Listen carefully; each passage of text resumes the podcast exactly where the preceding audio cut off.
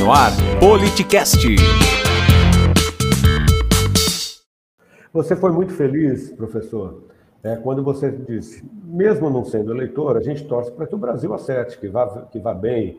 E Só que parece que existem é, algumas situações que não têm aderência, sejam eventos de corrupção, sejam falas desastrosas do atual presidente, parece que aqueles que defendem, defendem a qualquer preço. Eu costumo dizer que existem aqueles que são contra a corrupção, independente de quem for o político. E existem aqueles que são a favor do político, independente da corrupção.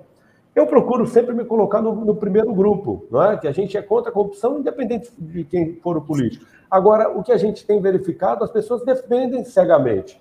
Eu vejo que os mesmos que eram críticos, por exemplo, ao, ao presidente Lula defender lá um foro privilegiado, é, é, quando a Dilma ofereceu um cargo de ministério para ele poder ter, contar com foro privilegiado, hoje defendem um foro privilegiado para o Carlos Bolsonaro é, é, se defender da, dos esquemas de rachadinha é, de maneira é, privilegiada no, no, no Supremo. Enfim, se você é contra um fato, você tem que ser contra o fato, independente de quem for o político. E parece que quem é bolsonarista, ou isso pode valer para outro campo também, é, releva é, é, em relação a quem for a pessoa que está envolvida. Você tem percebido isso, professor? Perfeito, Marcelo. Ó, tocou num ponto muito importante.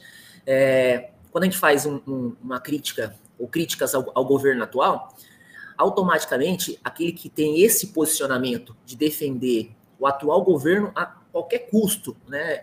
Ele, ele já entende que você é, você é de esquerda. Você, você, então, você então é comunista, né? Você, você é xingado de comunista, petista, e não tem fundamento, é só, é só chavões, né? Minha bandeira não será vermelha e coisas por aí.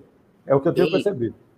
Do mesmo jeito que a gente for falar sobre, sobre o antigo governo, falar sobre o governo Lula, pode ter certeza que vai ter muitas críticas no, em relação ao que aconteceu, a, a, fatos de corrupção, mas as pessoas não entendem dessa mesma forma. Então, assim, é, eu fazer críticas ao atual governo, é, eu volto a dizer, eu não sou eleitor do atual governo, mas a partir do momento que ele assumiu de maneira democrática, eu torço quanto, quanto cidadão, quanto brasileiro, para que as coisas possam acontecer.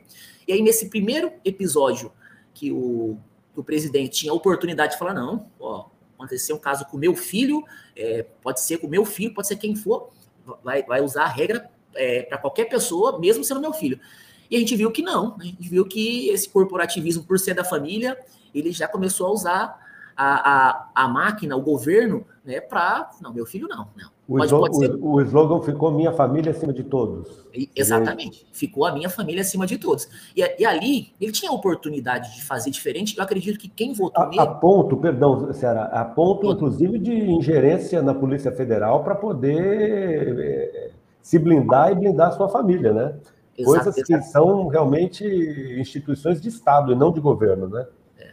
Quando quando, quando explodiu aquelas informações em relação ao, ao governo pela, por parte do Sérgio Moro, é, muita gente não acreditou por estar cegamente aí, não. Sérgio Moro é um traidor. É, e do mesmo jeito que, que, se acontecer com qualquer outro ministro ou com quem faz parte desse governo atual, de sair do governo e falar o que se passa porque não concorda, é, é infelizmente essa população que, que não sabe separar. Peraí, eu votei no presidente, mas eu não concordo com as suas atitudes e ele não é mais o meu candidato daqui, daqui a, um, a um ano e meio. Né?